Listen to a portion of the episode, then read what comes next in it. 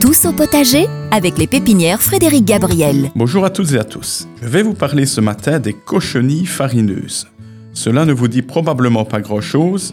Sachez que la cochenille est un petit insecte et qu'il en existe plus de 8500 espèces dans le monde. Mais celle qui nous intéresse aujourd'hui, c'est la cochenille farineuse. Elles sont souvent présentes et observées en hiver sur les plantes cultivées en extérieur l'été, mais que l'on doit obligatoirement rentrer pour les protéger lors des mois les plus froids.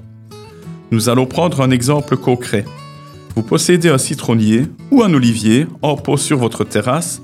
Une fois le mois de novembre arrivé, afin de le protéger des grands froids, vous allez devoir les rentrer en intérieur, que ce soit dans un garage bien éclairé, une pièce légèrement chauffée, un salon, une buanderie.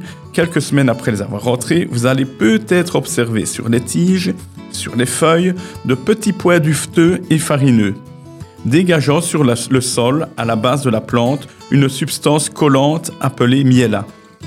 Ce sont des cochenilles, donc de petits insectes piqueurs et suceurs qui vont affaiblir progressivement vos plantes. Maintenant, comment s'en débarrasser? Préventivement, surveillez une fois par semaine de fond en comble votre plante afin de s'assurer qu'une attaque n'est pas en train de se déclarer. Si c'est le cas, écrasez simplement manuellement les quelques cochenilles présentes. C'est franchement le moyen le plus simple pour s'en débarrasser. Une autre façon de limiter les attaques, sachez que les cochenilles ne supportent pas l'humidité.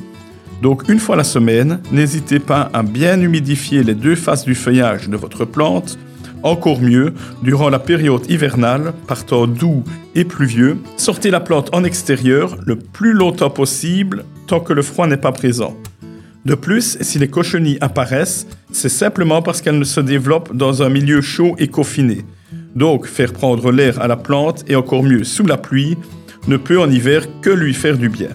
Saviez-vous également que les cochenilles, c'est un colorant naturel que l'on retrouve dans certains yaourts ou certains bonbons? Sur ces bonnes paroles, je vous souhaite déjà un beau week-end et je vous dis à la semaine prochaine.